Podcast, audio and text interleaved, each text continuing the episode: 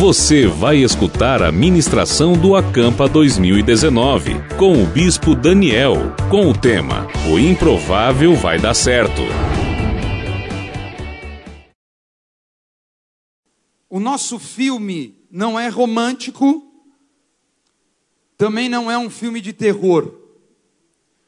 O nosso filme é uma grande aventura, onde o Senhor vai nos conduzir para termos um final feliz mas precisa obedecer o roteiro. Jesus apareceu aos discípulos que o seguiriam em um momento muito difícil para eles, em um momento de vergonha.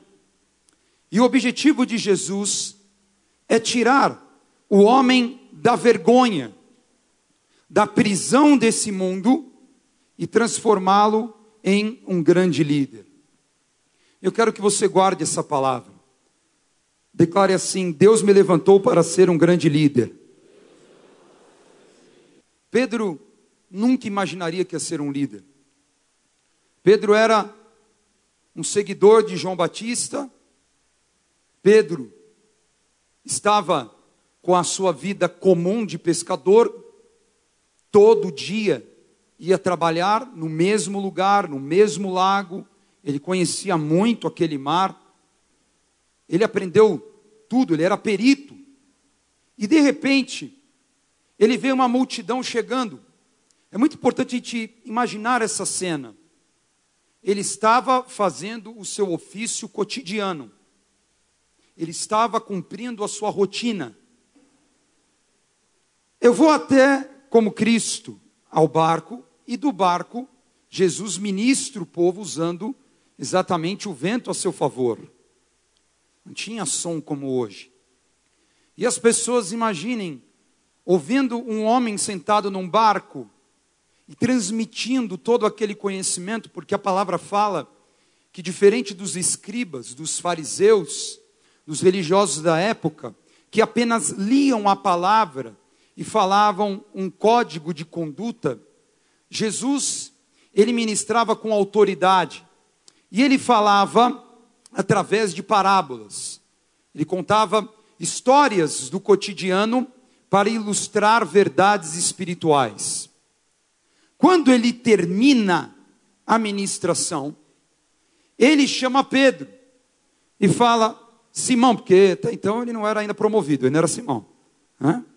Aí fala: Simão, pega o teu barco vai mais profundo e lança as suas redes. E a resposta de Pedro foi uma resposta de uma pessoa amargurada. Jesus não chegou no momento que Pedro estava bem, estava resolvido, estava com dinheiro na conta, estava realizado profissionalmente. Por quê? Na cabeça dele, era mais um dia que ele voltaria para casa sem peixe. Ele chegaria para sua esposa, a sua sogra, chegaria para toda a sua casa e falaria: Infelizmente, hoje nós não temos o que comer. E aquilo estava tornando a vida de Pedro cada vez mais amarga. Exatamente o que aconteceu com Noemi. Noemi perdeu o marido, perdeu os filhos, estava amarga, pensou: vou voltar para Israel, talvez lá eu tenha esperança. E ela foi acompanhada por uma mulher que decidiu seguir um Deus que mudaria a sua história para sempre. E o nome dela era Ruth. Jesus estava dando um comando para Pedro. Mas era um comando que Pedro não aceitaria facilmente. Por quê? Qual era a profissão de Jesus? Carpinteiro. Imagine um carpinteiro falando: pega o barco, lança a rede, vai mais profundo. Jesus fala para ele o lugar exato onde iria pescar, e Jesus não era um pescador. Então nós já vemos que é uma relação anormal, temos que entender que essa relação, ela não pode ser de uma leitura carnal. Já começa sendo assim, não é do seu jeito. E nós estamos participando de uma geração que quer ditar ao Criador como quer se relacionar com Ele. E o Criador envia o seu filho carpinteiro para chamar pescadores. E amargurado, chateado, fica chateado, menino. Ele fala assim: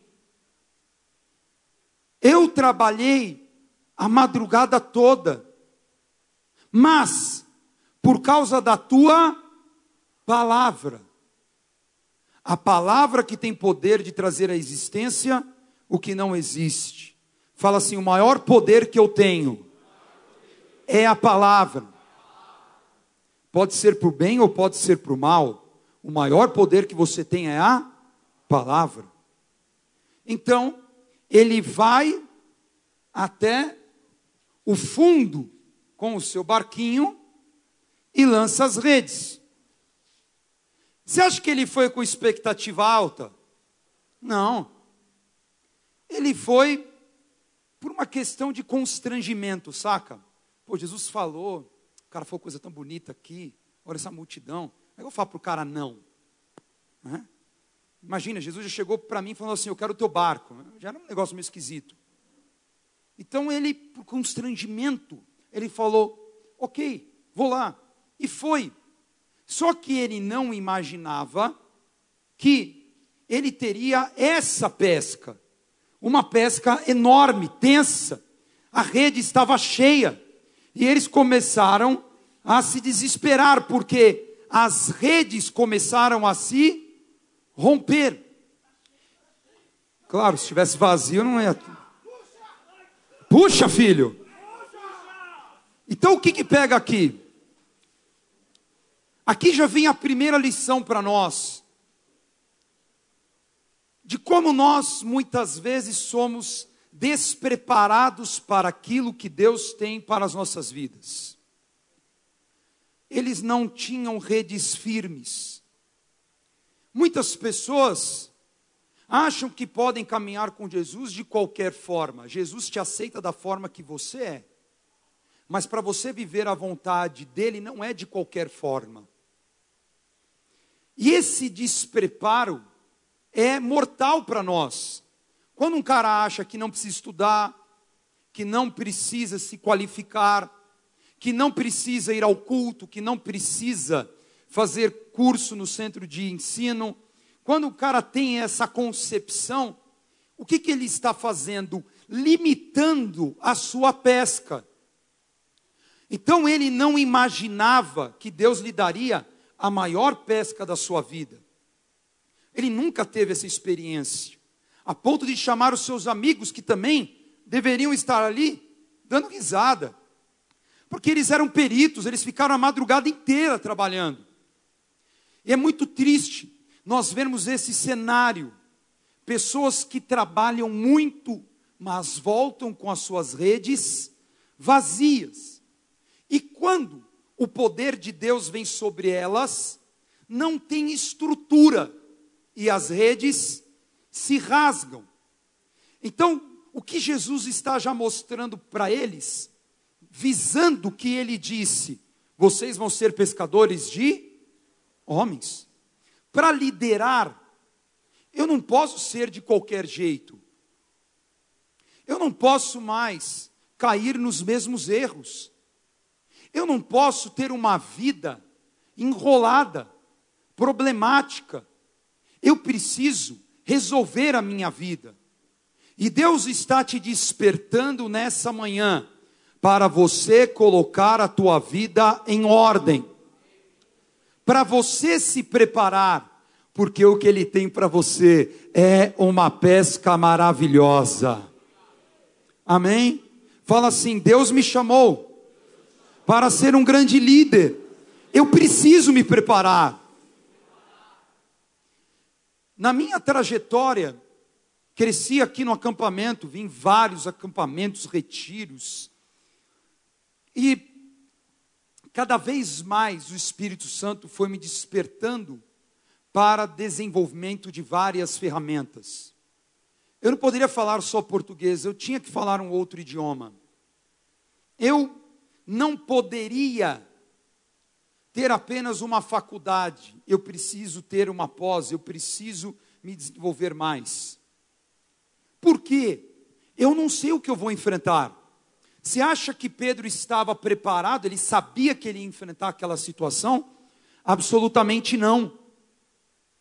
E o inimigo rouba o futuro de muitos jovens porque não tem visão de futuro. Então, este é um ano de uma poderosa inauguração na tua vida.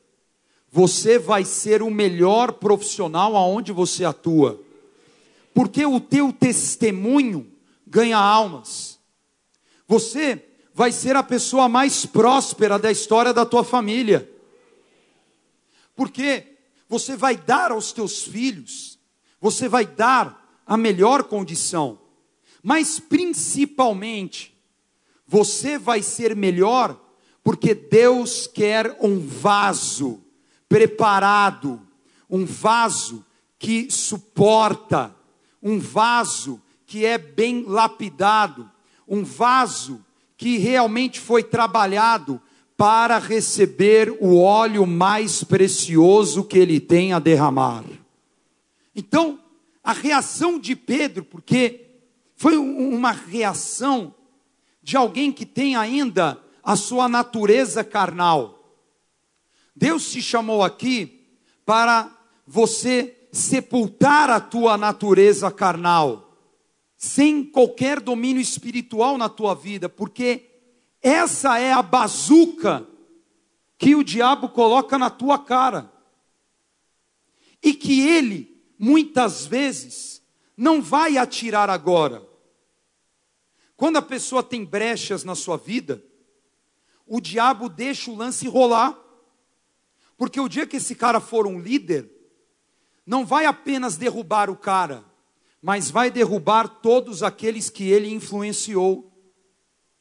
Então, nessa dinâmica de preparo, eu tenho que acabar com qualquer oportunidade que possa destruir o meu futuro. Deus tem um futuro glorioso para você. Deus te chamou para você ser um grande líder. Talvez os teus familiares falaram que isso é impossível.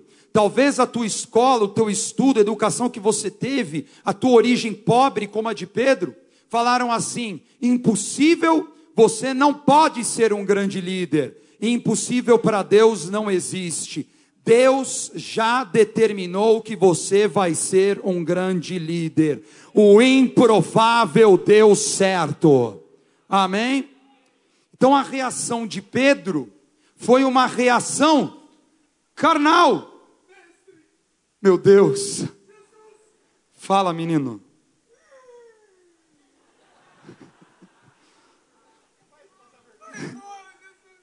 Eu vou embora por quê? Você é pecador? E mais todo mundo aqui. Se todo mundo chorasse assim, ia ter cura aqui dentro mesmo, para todo mundo. Nem todos choram assim. Hã? Então, essa é uma reação. Ele é geração milênios, fica tranquilo. Ele tem uma reação carnal. Quantos de nós não pensamos assim, eu não sou digno. Eu tenho uma condenação sobre os meus ombros. Eu não posso ser isso. Veja, bispo, eu ainda estou no pecado. Ah, bispo, sou preguiçoso. Ah, bispo, eu não trabalho. Ah. Pedro, ele estava em profunda amargura. E quando ele teve aquela experiência ele não se achou merecedor, mas aqui está um grande sinal da graça. Ninguém aqui é merecedor. Eu não sou merecedor. E você, você é merecedor? Não. Mas mesmo assim, Jesus disse a ele: Não tenha medo, não fique amargurado, eu vou te fazer um pescador de homens. Eu estou transformando a sua condição. A tua vida foi Galileia. A tua vida foi vir aqui para tirar os poucos peixes. E ainda teve que fazer uma sociedade, porque o negócio estava ruim. Mas eu estou agora lhe chamando para liderar multidão. Imagine, você acha mesmo que Pedro, nesse momento, pensaria que dois, três anos depois, ele iria pregar e que no primeiro dia três mil pessoas iriam se converter? Nunca. Nunca. Nós não imaginamos aquilo que Deus reservou para as nossas vidas, porque a nossa mente natural é muito pequena, e por ser pequena, as nossas reações são pequenas.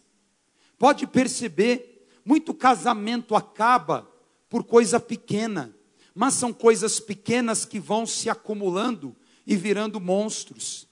Tem muita gente que se perde, deixa de ir à igreja por coisa pequena. Agora, se nós pensarmos como o Espírito Santo pensa, nós temos o um entendimento que o que está reservado para nós é muito grande. Amém? Então fale, Deus tem uma grande obra na minha vida, e eu estou deixando hoje de ser pequeno. Amém?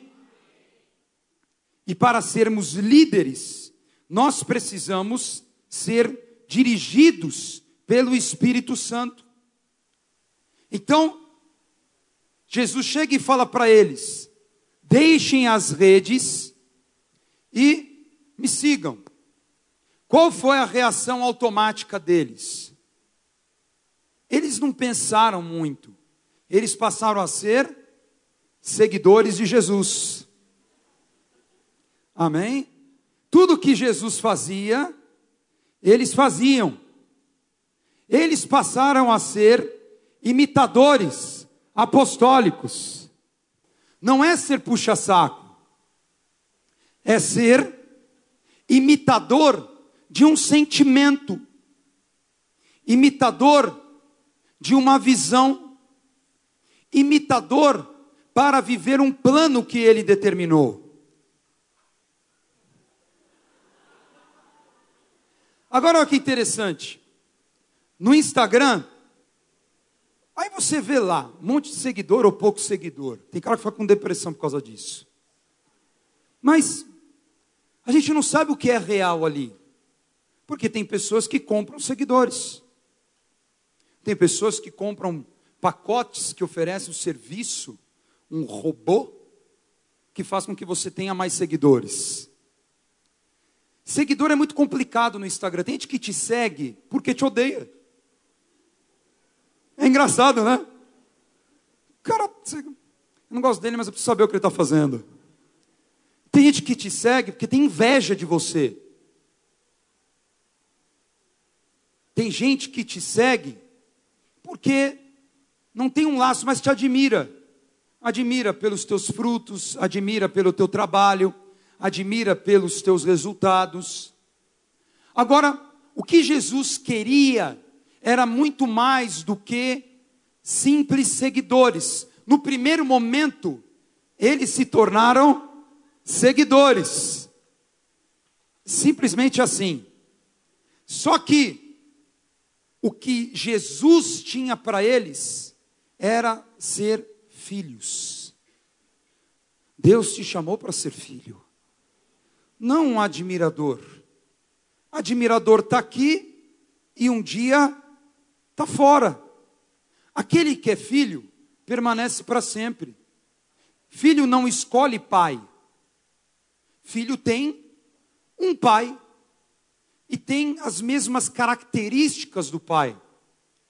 Então, esses homens inicialmente seguiram Jesus porque eram admiradores. Uau! Incrível! Que grande pesca! Jesus, eu quero andar com você. Nunca vou passar fome. Mas Jesus transformou estes homens em filhos. Talvez você esteja aqui como admirador. Você veio porque alguém te chamou, você acha legal, você não tinha para onde ir.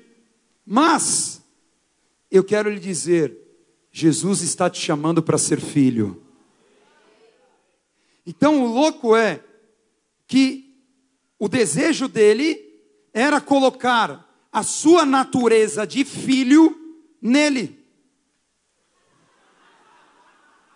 Amém? Todos seriam filhos de Deus como ele. Eles não eram. Eles eram admiradores. Mas João 12 diz: aqueles que o receberam, deu-lhes o poder de serem chamados filhos do Deus vivo. Amém? Então fala, eu tenho o poder de filho. E nada vai parar a obra de Deus na minha vida. Eu não sou um mero admirador. Eu sou um sacerdote apostólico. E como Jesus, eu vou fazer uma revolução na terra. Amém? Obrigado, senhores. Então, quando eu me libero da natureza terrena, primeiro eu me libero das reações miseráveis. A natureza terrena tem reações medíocres, miseráveis. Não se comporta com soberania, se comporta sempre pensando na necessidade. Então, por exemplo, o cara está desempregado. Chega alguém e fala assim: o trabalho é esse ganha tanto. Ah, tá bom, mas o que, que vai fazer? Aí o cara fala: vai fazer isso, isso, isso. Então não quero. Mas você está passando fome. Não. É muito trabalho. Essa é uma reação de uma pessoa que está acostumada a perder oportunidades. E de repente, Deus tem a oportunidade para você ser um grande homem na terra, mas você insiste em pensar como homem natural. Você se limita às suas emoções. Você se limita às suas reações desesperadas, ansiosas. Então, certa vez, Jesus estava pregando novamente para uma multidão, só que o dia todo. Vocês vão para Israel e vocês vão conhecer um lugar chamado Tabra. E tinham cinco mil homens, e mulheres, e crianças. Cara, é muita gente. Jesus estava diante de um grande desafio. Porque as pessoas perderam o time.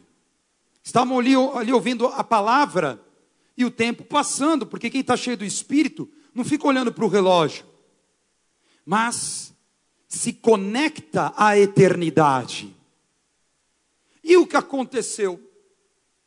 De repente vem um discípulo, já era tarde da noite, desesperado. E ele vem na direção de Jesus e fala, calma. E fala a necessidade. Qual era a necessidade? Ah. Está todo mundo com fome?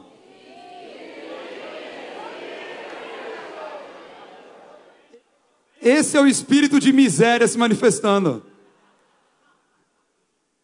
Agora a resposta de Jesus é incrível. Jesus fala para ele: dá você mesmo de comer. Se vira. E a gente tem uma reação muito carnal no, na relação com Deus. A gente chega cheio de problema na igreja e fala assim: Jesus está aí, ó, tá todas as, as, tretas, todos os meus problemas, minhas dívidas, tá, tá tudo aí. E Jesus fala: beleza.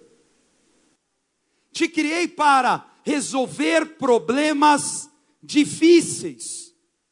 Te criei para ser uma pessoa extremamente criativa, proativa, realizadora, frutífera, para dominar sobre todas as coisas. Jesus chama Felipe. Felipe, como é que a gente vai alimentar essa galera aqui, ó? Tudo morto de fome aqui, ó. 20 mil reais. 20 mil reais resolve. Eu tenho 20 mil reais. Você tem 20 mil reais? Alguém aqui tem 20 mil reais agora? 20 mil reais. É muito, é muito engraçado. Jesus pergunta para o cara e o cara fala assim: Ah, Jesus, 20, 20, 20 barão a gente resolve. Essa é a nossa reação. A gente quer calcular o milagre. A gente chega para Jesus e fala: Eu quero que seja dessa forma. Enquanto Jesus estava aqui meditando, beleza, se eu conseguir 20 mil reais, qual é a padaria que eu vou chegar agora com 20 mil reais e falar assim: me dá 20 mil reais para um francês? Então, não tinha como resolver o problema. Matematicamente não tem, mas a nossa mente matemática sempre quer calcular uma solução, porque estamos presos à natureza terrena. Daí vem um outro, André. Jesus. Oi. Conseguiu o lanche lá, mano. Um lanche? Um lanche vai, vai resolver todo mundo. Não, não, vai embora não. O que que tem? Tem cinco bisnaguinhos e duas salsicha.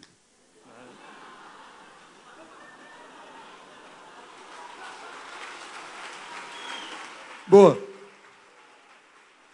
Deixa quieto. A reação é assim. Vem uma criança com a lancheira do Power Rangers e fala, mano, tá aqui, ó, fala. É que eu vou explicar o porquê que eu que eu tô dando a lancheira. Se eu abrir a lancheira aqui, eu não vou comer mesmo. Agora, Jesus pega aquela lancheira, cara, e enxerga o que ninguém enxergou. Ele primeiro põe a galera em ordem. Porque se nós não temos disciplina, se nós não temos organização, morremos de fome. Sentem em grupos de 50. E ali, várias famílias de um mesmo corpo. E ele fala, depois de agradecer a Deus, pega esta lancheirinha e distribui o pão e a salsicha. E a palavra fala que todo mundo pegava à vontade. Simplesmente todo mundo pegou aquilo, comeu, comeu, comeu, comeu e não parou. Porque este é o mover do espírito. Enquanto eu tiver uma mente miserável, eu sempre vou olhar para as coisas e vou falar: não vai dar, não tem como, é impossível, mas a partir do momento que eu estou conectado com o Espírito Santo de Deus, eu descubro que aquilo que eu tenho na minha mão é suficiente para alimentar uma multidão e ainda vai sobrar, porque Deus coloca nas mãos para você investir. Vocês entenderam isso? Para investir, não pode ter desperdício. No reino de Deus não tem desperdício. Nada pode ser perdido. Sempre há alguém que precisa ser alimentado. É, é, o que é muito triste às vezes ver na igreja. As pessoas sabem que tem alimento sobrando, mas não convidam os outros para se alimentar. Sabe que o cesto está cheio, pensa só para si. Mas enquanto eu tiver a mente de compartilhar o pão, não apenas eu serei alimentado, mas milhares e milhares de pessoas. Deus te levantou para ser um grande líder. Deus te chamou para mudar a história de pessoas através do poder dele. E você vai incorporar esse poder hoje em nome de Jesus. E aquilo que você está recebendo de graça, de graça você vai dar, porque quanto mais eu compartilho, mais eu multiplico. Amém? A divisão, ela só traz morte e miséria. Quando eu penso em multiplicação, como pensamos em células, o que nós estamos fazendo? Dando o que Jesus nos deu. Agora, todo mundo ficou feliz, fazendo festa, vou seguir Jesus para sempre, Jesus até morrer. Não, Jesus, agora eu vou te seguir porque não vai faltar pão na minha casa. O senhor, vai, o senhor pode pagar o IPVA? O senhor pode pagar a matrícula na faculdade? O senhor pode. Essa era a visão do povo. Jesus, consciente disso, muda o discurso. E nós sabemos quem é quem na igreja quando o discurso muda.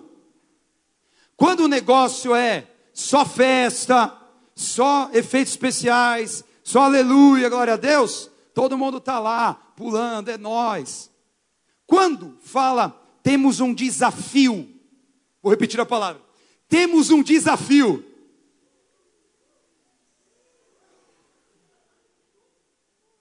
Eis-me aqui, envia ele. E muitos pensam assim. Quando Jesus falou, vocês estão celebrando aí o pãozinho com salsicha, mas vocês vão ter que comer a minha carne, vocês vão ter que beber o meu sangue, vocês vão sofrer, vocês estão presos aos costumes dos seus pais que morreram no deserto com o maná, mas eu sou o pão vivo que desceu dos céus. Eu não vou te alimentar fisicamente, ainda que eu tenha bênçãos para te dar, para você ser uma pessoa próspera, mas eu vim para te sustentar espiritualmente para uma trajetória vitoriosa. Quando Jesus mudou o discurso, todo mundo foi embora. Voltamos ao Instagram. Imagine uma pessoa bem famosa, que tem 10 milhões de seguidores no Instagram. O que você faria com 10 milhões de seguidores no Instagram? Os mais espertos eu falar, ganhar dinheiro, mano. Ganhar dinheiro. Não é assim? Já pensa na necessidade. O cara não pensa assim, 10 milhões de seguidores, vou falar de Jesus para todos. Ah, não é popular, não, mano. Eu vou falar. Ah, qual restaurante que eu frequento? Qual restaurante que frequenta? O boteco do seu Zé. O rochedão é 10 conto. Já pensa. Essa é a reação de quem não tem uma vida espiritual. Por isso que não tem 10 milhões de seguidores, por isso que pode ser que Deus não coloque algumas coisas nas nossas mãos, porque talvez não estejamos preparados para transmitir aquilo que Ele realmente quer. Estamos aprendendo. Agora, de uma hora para outra, Jesus caiu de 10 milhões de seguidores no Instagram para 12. Imagine um artista vivendo isso.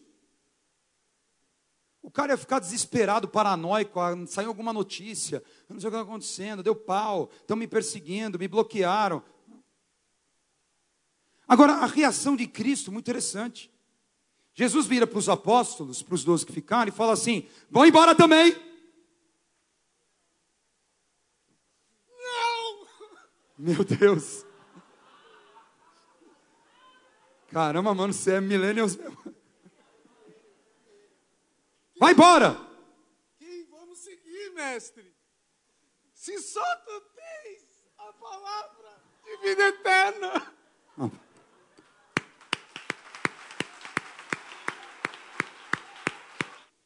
O ano de Ruth nos ensina sobre decisão.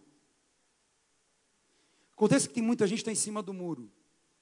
Vou explicar isso através de Orf e Ruth. A palavra fala que Orf e Ruth foram até o meio do caminho com Noemi. Porque no primeiro momento, ela falou: vão embora. E elas falaram: não, a gente vai com você. Quando chegou no meio do caminho, ela virou e falou de novo: vão embora, eu não tenho, eu tenho marido para dar, não tenho dinheiro, tenho nada, vão embora. Vocês nem conhecem Israel. Qual foi a reação de Orfa? Beleza, Deus abençoe, vou embora. Qual foi a reação de Ruth? O teu povo é o meu povo e o teu Deus é o meu Deus.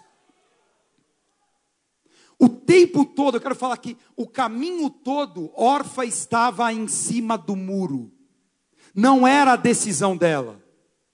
Ela estava indo no embalo, ela estava indo porque era legal, porque a galera estava indo. Mas quando apertou, quando o discurso mudou, ela falou: Eu não tenho filho, eu não tenho dinheiro, não tenho nada, a gente vai pegar migalha no caminho. Então vou embora. Porque se tornou um desafio.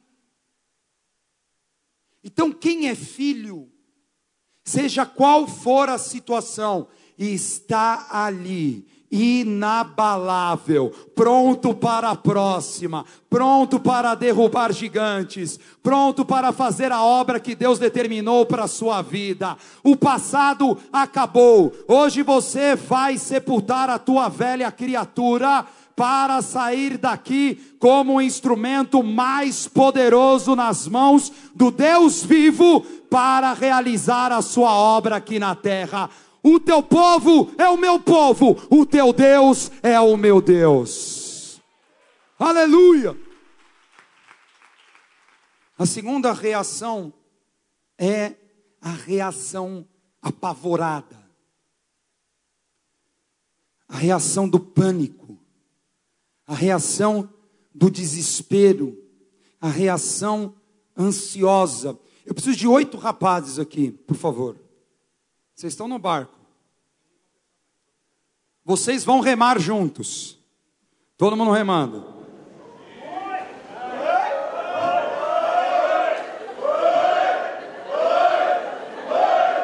Começa uma tempestade. Começa o caos. O barco para um lado e para o outro. Um vomitando, o outro brigando com o outro. Rema. Confusão. Briga. Palmeiras e Vasco. Aí, beleza. Tá uma confusão rolando. Certo? E o clima tempo avisou que ia chover no carnaval. Aí, de repente, naquela loucura, porque quando você está no meio da tempestade, cheio de problema, você não está mais processando direito as coisas. Ninguém processa direito quando está doente. Ninguém. Quando está desesperado, quando tem dinheiro. Aí, eles começam a ver alguém andando sobre as águas.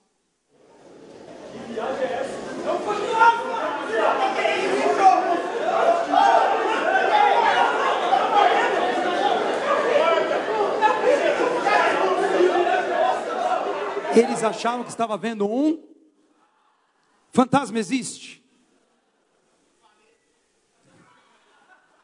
Mas tem gente que é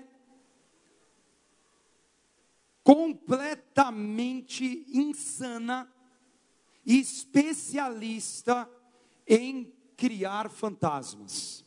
Quem conhece alguém desesperado sempre? Já viu alguém na tua cabeça? cara presa na tua vida já está vendo coisa.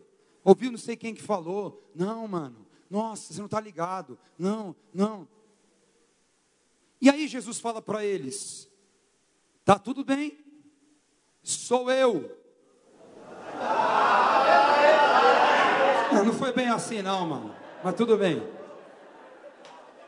Só que Pedro duvidou. Pedro falou: Se você é Jesus, então me chama para ir até você. É muito interessante a, a, a relação de, de filho, de discípulo também. Porque ele não fala assim, Jesus, se é você, eu vou até aí. Ele não fala isso, ele fala assim, Jesus, se é você, então me chama para eu ir. É um detalhe fundamental para viver um grande milagre. Eu preciso da direção de Jesus. Eu preciso de um envio. Eu preciso que essa autoridade me chame. Então Jesus fala: venha.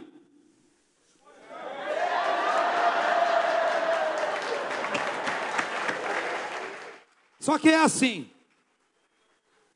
Isso é millennials ainda. É só ter um pouquinho de ego. É só começar. É só ter uma vitória na vida que já começa a se distrair. A hora que ele tira a visão de Jesus que o chamou, e ele começa a olhar para os lados, e tem muito cristão que só vive de onda, não tem consistência, não anda sobre as águas. Tem muito cristão que na primeira luta da vida, como é que fica? Jesus, socorro! Me ajuda! O cara tá se. a- Cara, mas beleza. Essa é a reação. Cara, você nem, você nem entrou no jogo ainda. Está praticando. E a reação já é essa. Mas sabe por quê? Porque você olhou para as circunstâncias. Você não olhou para aquele que é vencedor em todas as situações. Isso é muito triste, sabe por quê? Ah, No Instagram, fiz aquela brincadeira de pergunta se você quiser. Aí a pessoa perguntou: estou magoada com a igreja, como eu faço para ter forças para voltar? Ah, mano. Aí. Não, mas tem muita gente que está assim. Né? São agora, no, IBGE va- vai ter uma nova religião, desigrejados. Né? Aí eu falei para ela: a tua mágoa não é com a igreja, a igreja é imaculada, a igreja é soberana. A tua mágoa é com pessoas que frequentam a igreja. E o teu problema é que você foi para a igreja para olhar as pessoas e não olhar para Jesus. Esse é o teu problema. Tem muita gente na igreja que está olhando para o lado, olhando para o outro, de desespero. Quando é que vai chegar a minha hora? Ano de Ruth, é um sinal de Deus, vem Boaz, vem em mim. E aí, eu não sei qual que é a tua expectativa de ir na igreja. Agora, eu tive lutas com pessoas na igreja, tive desafios, eu estou aqui em pé e ficarei assim para sempre. Porque eu olho para o autor e consumador da minha fé. Não me importa o que as pessoas façam, importa é o que eu faço para Ele. Porque não foram as pessoas que me chamaram, foi Ele que me chamou para fazer a sua obra na terra. Esse papinho furadinho aí, ó. Tô chateado. Você vai sair daqui liberto em nome de Jesus. Amém? Muita frescura, mano. E Jesus levantou o rapaz e falou assim para ele: Homem de pequena fé. É muito interessante que Jesus não alisa, né? Jesus fala assim: tadinho, burrinho. Ele não fala isso, ele fala assim: ele fala, mano, você não entendeu, você não processou direito. Você sabe que lá atrás você fez uma pesca impossível. Você acabou de andar sobre as águas. Você não entendeu. E muita gente está assim, viveu milagre, viveu coisa incrível e acha que não pode acontecer de novo. Mal sabe que o melhor de Deus está por vir. Agora bem sabe. Amém? Eu quero saber quem aqui vai andar sobre as águas. Amém?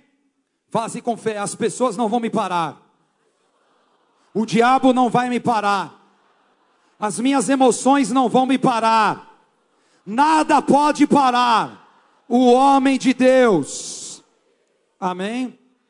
E por último, libertação da reação insensata. Nós somos pessoas boas. Nós amamos.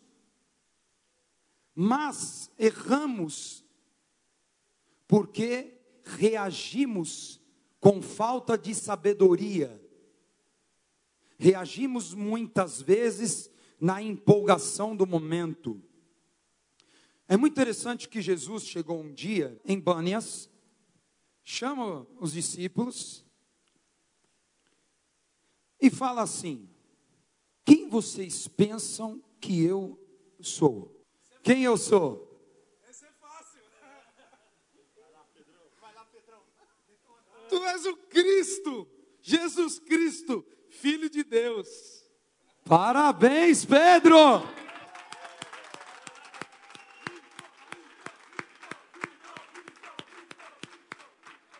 Pedro é mito, mano.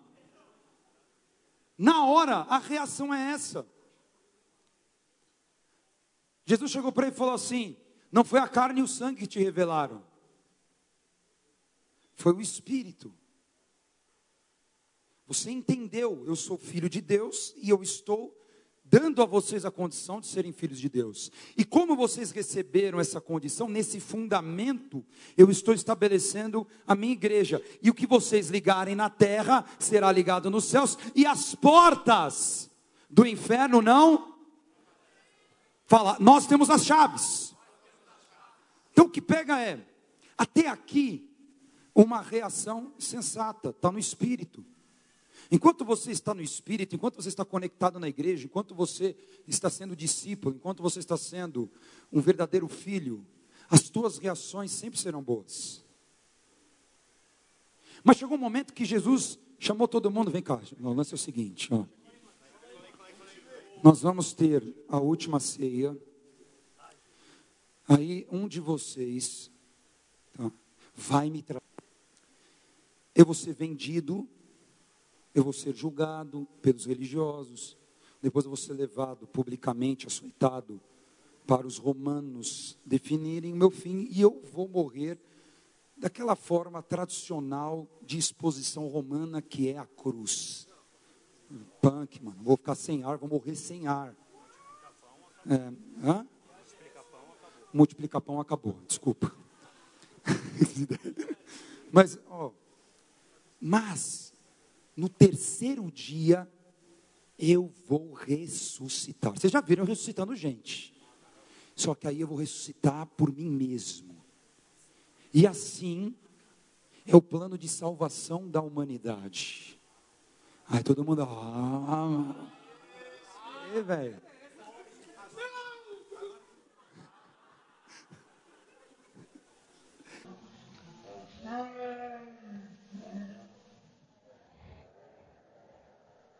A reação dele foi bonita. Qualquer um ia falar: Nós, mano, eu estou junto com Pedro, Jesus é nós, vamos matar. Mas Jesus fala: Não, sai da minha frente, seu endemoniado. Por quê? Porque ele não tem a leitura espiritual do que é evangelho. A visão de evangelho dele é a visão do mundo. Um lugar que ele acha que ele vai ter uma realização carnal. Ou que ele pode ser conduzido carnalmente. É tão louco que Jesus, depois que ressuscitou, antes de ressuscitar, fala várias vezes para ele: quando você se converter, você imagina chegar para o capitão do time e falar assim: Ó, Pedro, quando você se converter, você cuida dos seus irmãos. Então, Pedro era um homem como muitos de nós, nós reagimos sem pensar, com uma boa intenção, mas fazendo da forma errada. A gente quer dar certo, só que a gente quer dar certo segundo processos que aprendemos na velha criatura. Só que, se a velha criatura morreu, esses processos não funcionam mais. Então nós somos agora como o apóstolo Paulo. Esquecendo-me das coisas que se passaram, eu prossigo para aquelas que estão diante de mim. Eu prossigo para o alvo, para o prêmio soberano da vocação de Jesus Cristo. E eu quero lhe falar: este é o tempo da igreja apostólica, este é o tempo de O2, de deixar de reagir como insensato carnal e fazer as coisas movido pelo Espírito Santo de Deus. Deus prova para nós que o improvável dá certo nas mãos dele. Talvez você seja a pessoa mais improvável a dar certo. Talvez você se relacione com a pessoa que seja completamente improvável de vingar um relacionamento. Mas, se o mais importante que os une é espiritual, pode ter certeza, vai dar certo. Amém? Então, a conclusão dessa palavra, a última cena do nosso filme, é o final feliz que está no amor de Jesus Cristo. Fala assim: Jesus me amou primeiro, antes de qualquer pessoa me amar.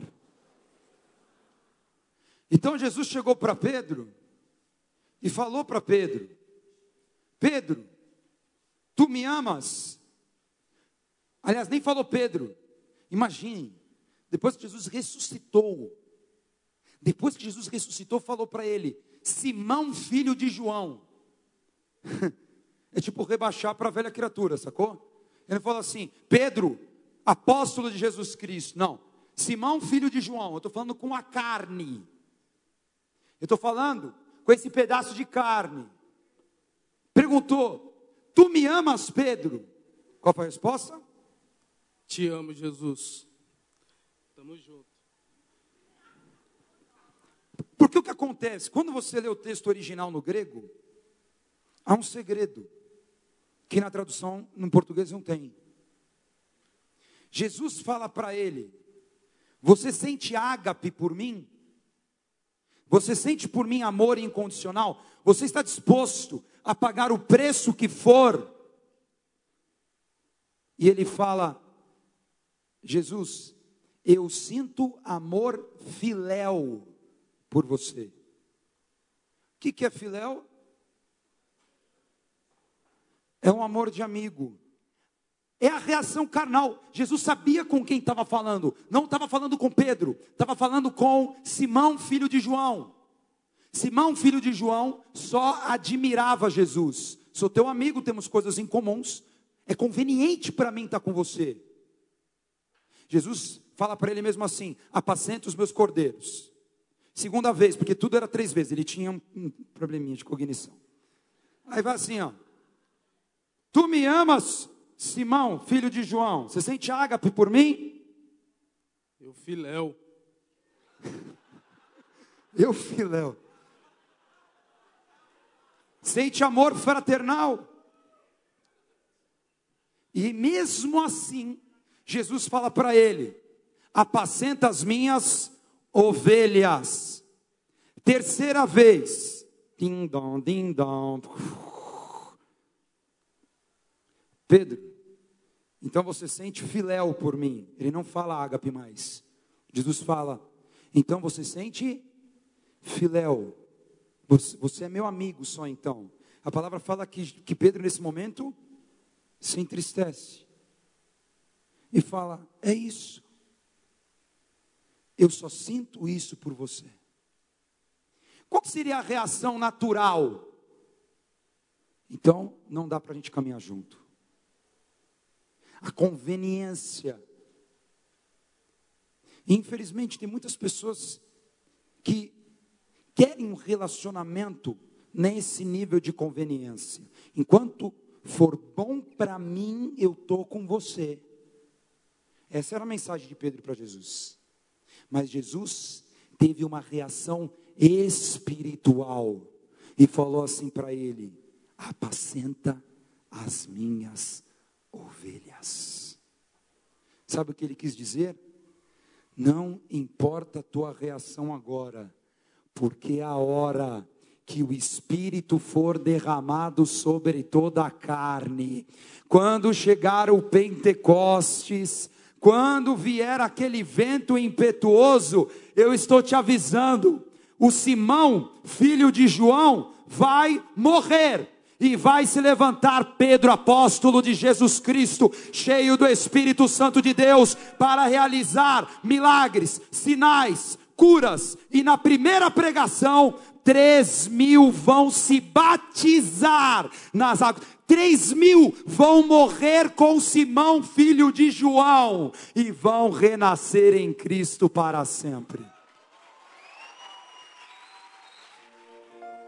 Maranata, Jesus está voltando.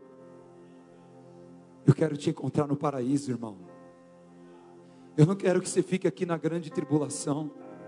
Eu não quero que você fique com os marcados pela besta. Eu não quero que você continue brincando com a tua vida, achando que pode fazer o que quiser e que não vai ter consequências. Eu estou te chamando para você deixar as suas redes da Galileia, para ter as redes apostólicas, para ter as redes em que você vai pescar uma geração, você vai pescar os seus filhos, você vai pescar multidões. Onde você estiver, você não voltará para casa com as redes assim vazias. O que você fizer, você vai ter redes sempre cheias. Prepare a tua rede, meu irmão. Prepare a tua rede, porque grande é a pesca que Deus tem para você.